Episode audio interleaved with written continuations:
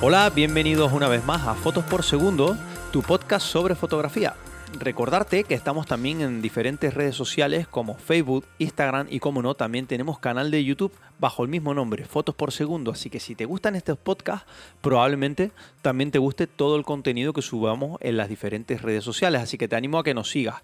También, eh, independientemente de la plataforma donde nos estés escuchando, eh, te aconsejo que le des a seguir a la serie de podcast para que te lleguen las notificaciones e ir directamente a disfrutar de los nuevos episodios. Hoy vamos a hablar sobre objetivos fotográficos. Vamos a hablar sobre la ventaja que tiene y por qué deberías tener en tu mochila un objetivo de focal fija. Para el que no sepa sobre objetivos o sea un poquillo en el mundillo, vamos a aclarar que hay dos tipos de objetivos. Están los objetivos de focal variable, y están los objetivos de focal fija, que son los que vamos a hablar hoy. Los objetivos de focal variable son los objetivos que nos permiten, para hablar claro, hacer zoom. Es el típico objetivo de kit 1855 que nos trae la cámara, o un 55-200 que ya es un zoom. Nos permite abarcar desde 18 milímetros hasta un rango intermedio hasta llegar a 200 milímetros, que sería un todoterreno, o el 55-200 o 18-55. Pero luego están los objetivos de focal fija que el zoom en realidad somos nosotros. Si queremos acercarnos, tenemos que caminar hacia el sujeto. Si queremos alejarnos, tenemos que alejarnos nosotros. Los más comunes pues son el 50 milímetros, todo un clásico, el 35 milímetros, 85 milímetros. Hay de muchas focales y siempre se ha dicho que las focales fijas pues nos dan un poco más de calidad y nos ayudan sobre todo a aprender fotografía. Entonces vamos a hablar un poquito del por qué estas razones que siempre se dicen. Y si no estabas decidido o no sabías los por qué y te sonaba chino esto de las focales fijas, pues que te quede un poquito más claro después de escuchar este podcast y que te animes directamente a comprar uno que además está muy bien de precio. La ventaja de un objetivo focal fija eh, frente a un objetivo de focal variable es que a la hora mm, de crear este objetivo, un objetivo de focal fija, al fabricante le es más fácil hacerlo, hablando así claro, que hacer un objetivo de focal variable. Con lo cual, al solo tener una lente dentro y dedicada a los milímetros que está pensado el objetivo, por ejemplo, un 35 milímetros, solo tiene esa distancia focal, pues siempre va a tener una mayor calidad, una mayor nitidez, mejor color que una lente que hay que invertir un poquito más dinero para meter toda esa serie de cristales dentro y que sea de distancia focal variable. Con lo cual, a menor precio que compres una focal fija, una focal fija barata siempre va a dar a veces mejor resultado que un objetivo de focal variable de kit. Si es verdad que a día de hoy pues las focales variables han ido mejorando, hay de diferentes gamas y si es verdad que hay gamas que si desembolsamos dinero como siempre pues podemos tener una calidad bastante notable, pero tenemos que desembolsar bastante dinero y buscar esa marca que fabrique ese tipo de objetivos. Entonces yo te recomiendo empezar por un 35, por un 50 milímetros y tenerlo y practicar mucho con él, porque nos va a dar varias cosas, nos va a dar eh, más creatividad y nos va a hacer movernos más. Ya no tenemos el zoom, tenemos que movernos si queremos acercarnos a algo tenemos que movernos nosotros y buscar el encuadre perfecto. Entonces nos va a dar un poquito de rienda suelta a la creatividad y vamos a aprender mucho más. Otra cosa que tenemos de ventaja, estos objetivos de focal fija son siempre más luminosas que un objetivo de focal variable barato.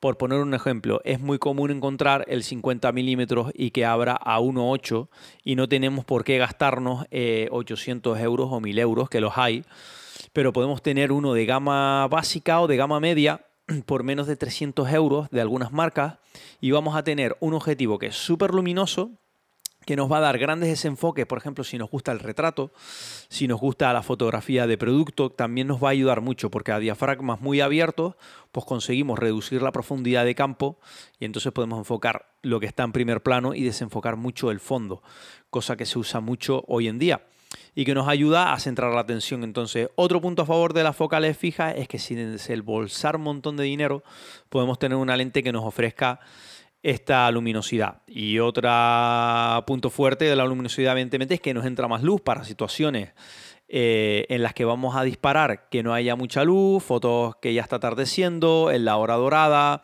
o que ya falta luz, pues, pues tenemos esos puntos de, de diafragma además que nos van a ayudar para no tener que compensar solo con el ISO y si nuestra cámara a lo mejor el ruido no lo gestiona muy bien, pues poder disparar a un ISO confiable que no nos dé un resultado eh, lleno de, ruido digital. ¿no? Entonces, este sería otra, otra de las ventajas. Em, yo te aconsejo que compres, que partas de una sencilla, que no tengas que gastarte un, mucho dinero en ella, puedes incluso tirar, como siempre digo, de las ofertas de segunda mano. Hay gente que pues, porque ha ido avanzando, porque cambia de lentes, porque ya no la usa, vende objetivos de focal fija y los vende a muy buen precio. De hecho, yo en su día compré un Nikkor 35 milímetros eh, prácticamente nuevo. Eh, F1.8 lo compré por 100 euros de segunda mano y el objetivo estaba impecable con sus dos tapas y a día de hoy eh, sigue funcionando y a veces cuando disparo con la, con la Nikon es un objetivo que me encanta.